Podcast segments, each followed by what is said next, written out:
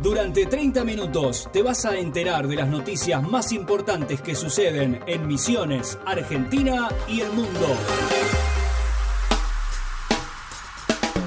El tiempo en Misiones, miércoles con lluvias y descenso de temperatura por la noche. Las precipitaciones se extenderían a lo largo de toda la jornada, aunque podría producirse alguna mejora temporaria para el norte. Se esperan lluvias de menor intensidad y algunas tormentas aisladas que llegarían por la noche. Con todas estas condiciones, se prevén temperaturas en descenso y en general las mínimas se darían a la noche. La máxima estimada llegaría a los 31 grados en Puerto Iguazú mientras que la mínima alcanzaría a Apóstoles con 13 grados. Las noticias más importantes sobre la salud. Hablamos del COVID en la Argentina. Confirmaron 198 muertes y 8.119 nuevos contagios en las últimas 24 horas. Con estos números suman 110.806 el número de fallecidos registrados oficialmente a nivel nacional mientras que el número de contagiados asciende a 5.148.085 desde el inicio de la pandemia, informaba el Ministerio de Salud de la Nación. En cuanto a los datos de la provincia de Misiones, se sumaron 145 casos positivos y 5 fallecidos en la provincia. La provincia alcanza así los 34.994 infectados y las 682 víctimas fatales desde el inicio de la pandemia. En su parte epidemiológico, Salud Pública informó que las personas fallecidas eran oriundas de las localidades de Oberá 2, de Puerto Iguazú, Candelaria y San Ignacio y que todos poseían comorbilidades. De ellos, 137 poseen nexo epidemiológico establecido, mientras que 8 aún no poseen nexo establecido. Al día de hoy, se presentan 1.472 casos activos, 93 pacientes internados y además las personas aisladas de manera preventiva son 7.809. Lo que está pasando en Misiones. Anuncian que dosis de Pfizer serán para chicos sin factores de riesgo. El gobierno adquirirá 20 millones de esas vacunas las primeras llegarán el mes próximo. Del primer lote de 580.000 a Misiones le corresponderían casi 14.000 dosis.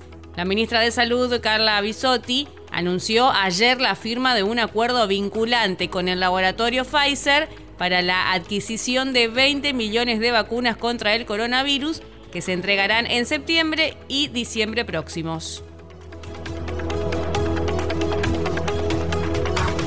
Hace seis semanas hay una baja en el número de muertes. Desde hace ya seis semanas, la provincia de Misiones empezó a consolidar un descenso en el número de pacientes fallecidos por COVID-19.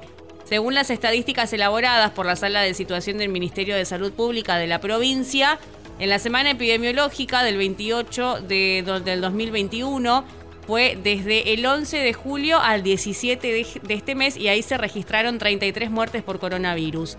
Actualmente se transita la semana epidemiológica número 34, que arrancó el domingo 22 y hasta ayer hubo nueve personas fallecidas. Si bien ya se igualó el número a la semana pasada, quedó muy lejos de las 38 muertes que hubo entre el 20 y el 26 de junio de este año, la semana epidemiológica número 25, el mayor pico en lo que va de la pandemia en la provincia.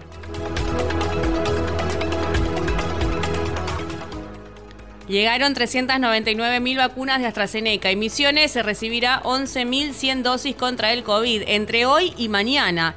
Van a llegar a las 24 jurisdicciones del país 399.000 vacunas de AstraZeneca y Oxford que fueron donadas por el gobierno español en el marco del plan estratégico de vacunación que el gobierno nacional despliega para combatir el COVID-19. Según el criterio dispuesto por el Ministerio de Salud de la Nación, en base a la cantidad de población de cada distrito. A la provincia le corresponderían 11.100 dosis. Oberá adhirió al protocolo sanitario para la realización de fiestas seguras. En la sesión ordinaria del Consejo Deliberante se aprobó la adhesión al protocolo provincial de actuación sanitaria para fiestas seguras y organizaciones de eventos culturales con el objetivo de implementar medidas para prevenir, disminuir o gestionar de manera adecuada el riesgo de transmisión del COVID-19 en la realización de tales eventos. Estas medidas fueron aprobadas por el Ejecutivo Municipal ad referéndum del Consejo Deliberante para darle mayor transparencia e información a los vecinos, reseñaron los concejales tras la adhesión. Vacuna COVID-19 sigue la aplicación de la segunda dosis al grupo etario de 25 a 29 años. El Ministerio de Salud Pública de Misiones informó que aquellas personas de entre 25 a 29 años que se han aplicado la primera dosis de la Sputnik pueden optar de manera voluntaria por completar el esquema de vacunación con la vacuna AstraZeneca o Moderna como segunda dosis, según la terminación del DNI. Por otra parte, para el grupo de 30 años y más será a demanda sin terminación de DNI en todos los vacunatorios fijos COVID-19. En cuanto al cronograma, para las personas que tienen entre 25 y 29 años de edad, a partir del 23 de agosto es el turno el día miércoles de los DNI finalizados en 7, 8 y 9. Últimos 10 días con menos del 50% de ocupación UTI, Misiones registró los primeros indicadores de descensos de ocupación de camas críticas a fines de junio, afianzándose esta tendencia en el transcurso de los meses siguientes. En la actualidad y desde hace 10 días, las unidades de terapia intensiva mantienen la saturación en 50% e incluso menos. La ocupación de camas y la cantidad de fallecidos diarios como consecuencia del COVID-19 fueron y son parámetros que sirven para medir en qué medida avanza o es contenida la pandemia. El informe de sala de situación del Ministerio de Salud Pública señala un 45,1% de ocupación, es decir, de un total de 201 camas, hay libres 112 y 92 ocupadas. La provincia cuenta con 10 hospitales catalogados de nivel 2 y nivel 3 que cuentan con el servicio de terapia intensiva y además de salas de internación común y consultorios externos. De los hospitales con la unidad de terapia intensiva, el de Fátima es el único que tiene el 100% de ocupación con 8 camas. Le sigue el Favaloro, ubicado en la zona oeste de Posadas con el 80%, el Hospital de San Vicente con 72,73% y el de Madariaga con el 54%. Las camas críticas son requeridas además de los pacientes con COVID por politraumatismo, ACV o enfermedades cardíacas, entre otras dolencias.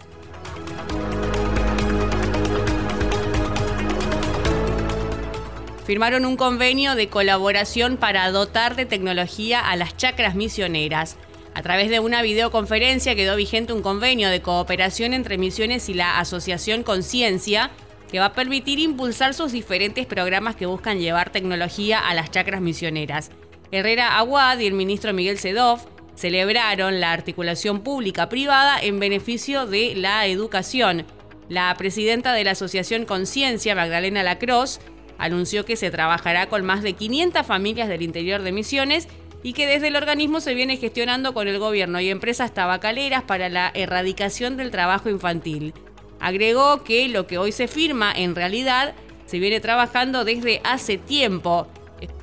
Escuchamos lo que decía Miguel Sedov. Estamos muy contentos con la firma de este convenio, que es fruto de un trabajo que viene de hace un tiempo con la Fundación Conciencia, que nos permitirá no solamente trabajar en el acompañamiento de familias del agro, familias que están en la familia tabacalera de la zona del Soberbio, San Vicente y San Pedro, nuestra querida provincia, sino también llevar tecnología de punta a estas familias. Creemos que es posible la articulación pública-privada, eh, FANAIOT y Hammerbot, que son las dos empresas que estamos creando este, desde el año 2019 con el gobernador de la provincia. Eh, son un consorcio público-privado que nos permite desarrollar productos innovadores, productos escalables, productos exportables y sobre todo productos con una mirada federal muy clara. Eh, tenemos eh, el compromiso de innovar en educación en la provincia, es una política pública que viene desde hace más de 17 años acompañados en su momento eh, por la Cámara, que siempre está presente. El ingeniero Rovira es el que nos plantea el desafío constante de poder apostar a la educación, a la tecnología y sobre todo a la generación de soluciones reales para que nuestras familias nuestros chicos se queden en sus lugares de origen, se desarrollen ahí y sobre todo que mejoren su productividad. Creemos que eh, este convenio que estamos firmando nos va a permitir no solamente desarrollar estos dos vehículos, un, robot eléctrico que ya hemos este, presentado eh, el otro día en la Guaranía y en la IEA, estamos también con un tractor eléctrico autónomo. Esto va a permitir a las familias insertarse en tecnología de punta, pero también eh, adaptarla a su contexto de la realidad y nos va a permitir también a nosotros aprender cómo funcionar y cómo poder eh, desde su experiencia mejorar lo que estamos haciendo de nuestra fábrica. Así que estamos muy contentos, creemos que este puente posible entre educación, entre tecnología y entre trabajo va a redundar en una mejora de la calidad de vida de la gente y sobre todo también en la posibilidad de extender este tipo de acciones al resto de la provincia. Así que muchas gracias, eh, Bebi, muchas gracias a la Fundación Conciencia por acompañarnos y también por el compromiso que siempre tienen con la provincia. Incendios en Misiones recomiendan usar barbijo para prevenir complicaciones respiratorias por el humo. El otorrino laringólogo Gustavo Simes, experto en alergias, comentó que prevenciones se pueden tomar para evitar que el humo de los incendios afecte nuestra respiración y en ese sentido recomendaba el uso de barbijo para prevenir las complicaciones respiratorias.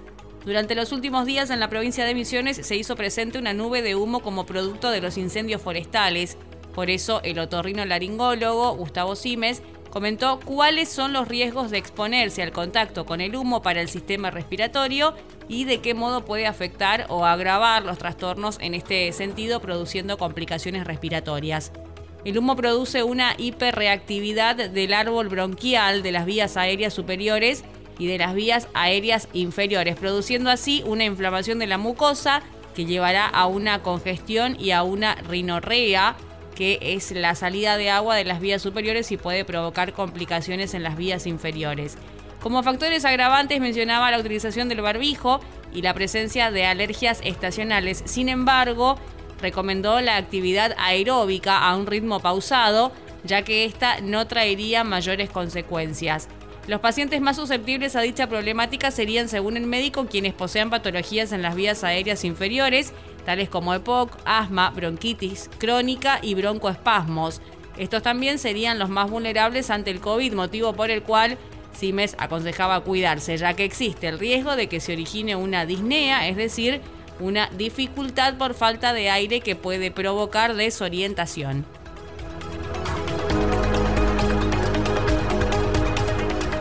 Evalúan que este año el Festival del Litoral se realice con público presente debido a la pandemia del COVID en el 2020 la, la edición número 51 del Festival del Litoral pudo disfrutarse pero en formato streaming. Sin embargo, ante el avance de la vacunación y el descenso de casos en la provincia, este año evalúan su realización con público.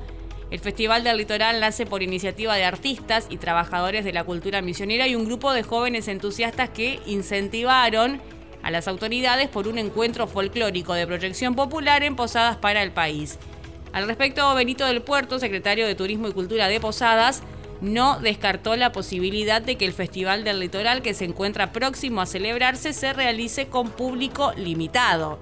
En ese sentido, mencionaba que aunque no fue planificado, existe una idea de plantear una determinada cantidad de público para esta edición, dado que la situación epidemiológica así lo permite y que ya se han realizado eventos con públicos que fueron exitosos. A raíz de esto, se estima que se podría habilitar el 50% de la capacidad del anfiteatro, cuyo total de capacidad cuenta con 4.000 butacas para la recepción del público.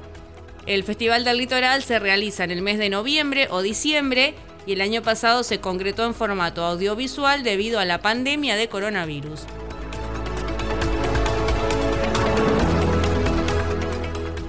La aldea Atecoa Arandú ya perdió 20 hectáreas a consecuencia de un incendio asentada en el municipio de Pozo Azul. Ve con enorme tristeza e impotencia cómo el fuego avanza sobre su territorio destruyendo la selva que tanto buscan proteger. El incendio comenzó el sábado último, originándose desde una chacra lindando donde el propietario puso fuego en un rosado el cual salió de control expandiéndose por el monte de la mencionada aldea Ambuigá. Como en Pozo Azul no existe un cuartel de bomberos voluntarios encabezado por los aborígenes Santiago Benítez y Pablo Benítez, considerados eh, como héroes en defensa del monte, armaron un grupo y con la ayuda de la poca agua con la que cuentan, sumado a la asistencia de la municipalidad, hacen todo lo posible para parar el fuego, teniendo en cuenta que con las condiciones de sequía extrema los focos pueden activarse rápidamente. Así como el fuego, siempre sufrimos avasallamiento contra nuestro territorio. Sería muy bueno que se cree un cuartel de bomberos en Pozo Azul. Es necesario y estamos trabajando y controlando, pero con el viento esto se puede activar. Pedimos a la sociedad que tome conciencia y no ponga fuego en las chacras y que los gobernantes se preocupen y ocupen de cuidar nuestro medio ambiente. Los daños son enormes. Esto señalaba el cacique Epifanio Chamorro.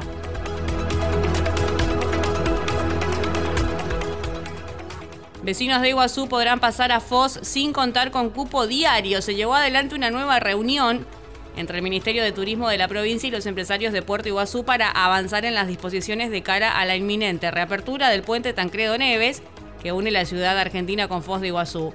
El encuentro se desarrolló en la sede de Iguazú, Turismo del ente regulador, el ITUREM, y contó con la presencia del ministro de Turismo de Misiones, José María Arrúa, además de referentes de asociaciones hoteleras, gastronómicas, de remiserías, entre otras que atañan a la actividad turística local.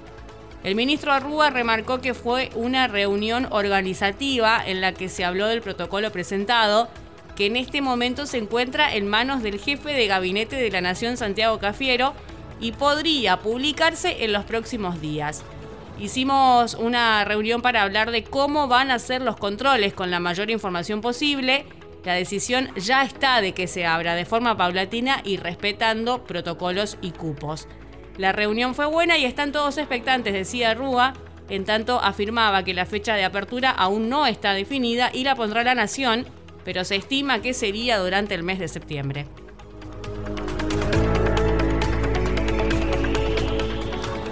Misiones Carne continúa recorriendo la provincia, continúa el cronograma esta semana. El programa continúa llegando a los municipios con precios accesibles de carne vacuna. Entre la semana del 21 al 23, eh, el día miércoles van a estar en Jardín América por la mañana en el Polideportivo, en Capioví por la tarde en el barrio Ackerman y el barrio San Gotardo, en Salto Encantado por la mañana frente al centro comunitario en la ruta 220, en Campo Grande por la tarde frente a la municipalidad, en la delegación de Villa Urquiza en Posadas por la mañana y en la tarde en la delegación de Villa Cabello.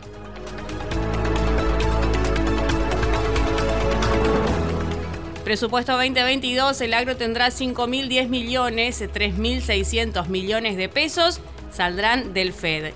Las políticas destinadas al agro tendrán 5.010 millones de pesos, el 30% más que este año, y esto es para ejecutar los planes, programas y las políticas públicas en 2022, de acuerdo al proyecto de presupuesto que se analiza en la Comisión de la Cámara de Representantes. El ministro del Agro, Sebastián Zavala, expuso ayer el plan de trabajo ante los diputados de la comisión y reveló que 3.600 millones de pesos serán provenientes del Fondo Especial del Tabaco, el 76% del monto total, ese dato adquiere relevancia cuando se considera que el 80% de los fondos del FED van derecho al bolsillo del productor tabacalero, en concepto de retorno y caja verde, pero que son complementos del precio. En ese marco, Orio Zavala sostuvo que el 20% restante se destina a mejorar la calidad de vida de los productores y se divide 33% para la cooperativa tabacalera, 33% para los gremios y 33% para el gobierno. Para impulsar planes de diversificación o programas de asistencia al productor, explicó que este año con esos fondos se están construyendo 70 baños para reemplazar letrinas en la zona de Colonia Aurora. Se sostuvo además que este año se utilizarán 650 millones de pesos del 20% para compensar el precio de los productores que sufrieron pérdidas por la sequía del año pasado.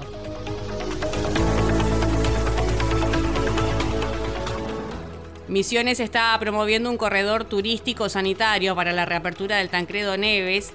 están llegando muchos vuelos internacionales desde Río de Janeiro y San Pablo a Foz de Iguazú, por lo que se puede generar un corredor turístico sanitario seguro, confiable, con Puerto Iguazú. Esto decía el ministro de Turismo José María Rúa. Y si bien confirmó la reunión de este último lunes con autoridades de Brasil para consensuar un protocolo común, dijo que algunos de los ítems que se proponen desde Misiones tienen que ver con que sean turistas que tengan una reserva hotelera gastronómica dentro de la ciudad de Iguazú o a la que la entrada de los atractivos y del parque.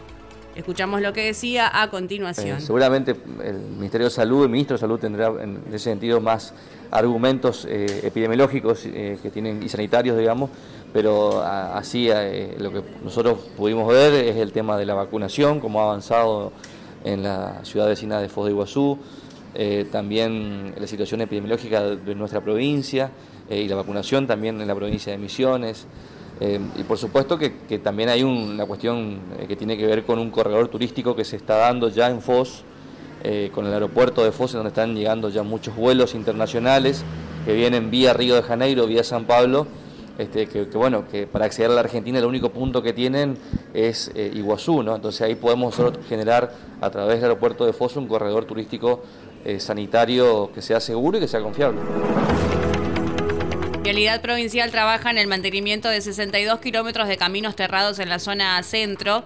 Se lleva adelante tareas en forma continua en cuanto a mantenimiento de rutas provinciales terradas y caminos rurales. En el presente mes se está trabajando en distintos tramos de caminos de los municipios de Panambí, Mártires y Colonia Guaraní, en un total de 62 kilómetros.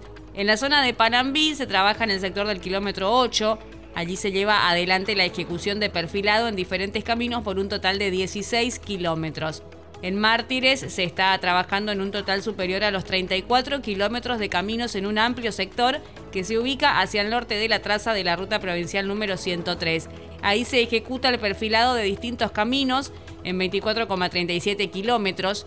En el área también se lleva adelante la reapertura de caminos con despeje, limpieza y conformación de calzada en unos 10,17 kilómetros. Las tareas se llevan adelante con colaboración de la municipalidad local. Capioví con un proyecto de reciclado y cuidado ambiental. Desde la localidad de Capioví se está trabajando arduamente sobre la concientización y cuidado del medio ambiente.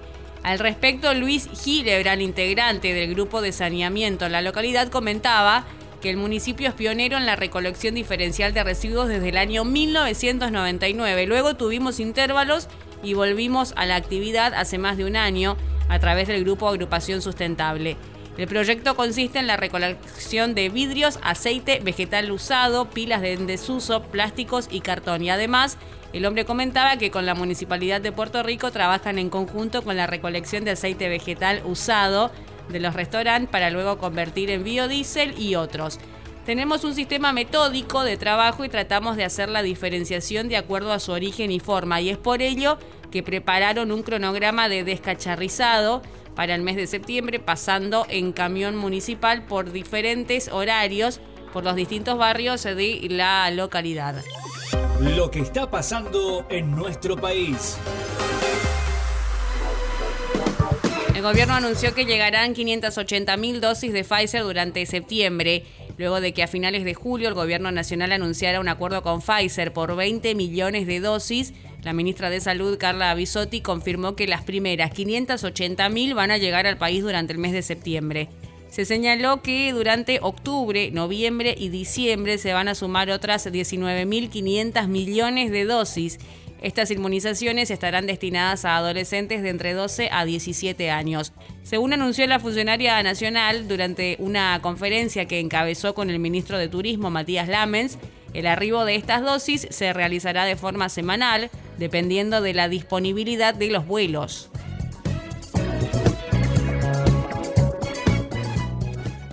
Contrabando de armas a Bolivia imputaron a Marcos Peña y a Jorge Faurier por el envío de armas a Bolivia. Del dictamen surge que habrían participado de la organización y desarrollo de las condiciones necesarias para el envío de los gendarmes y del material armamentístico al Estado Plurinacional de Bolivia, vulnerando así el adecuado ejercicio del control del servicio aduanero. En la ampliación de la denuncia, el gobierno nacional consideró probada la participación del expresidente Mauricio Macri en el golpe de Estado cometido contra Evo Morales en Bolivia en el año 2019. Los ministros Martín Soria de Justicia, Sabina Frederick de Seguridad y la titular de la FIP, Mercedes Marcó del PONT, habían incluido en la ampliación de la denuncia una serie de documentos y registros oficiales sobre reuniones mantenidas en la Casa Rosada por funcionarios de Cambiemos en los días que se gestionó el traslado ilegal de armamento al país vecino, atravesando por una forzada crisis institucional. Hasta aquí te enteraste lo que sucede en Misiones, Argentina y el mundo.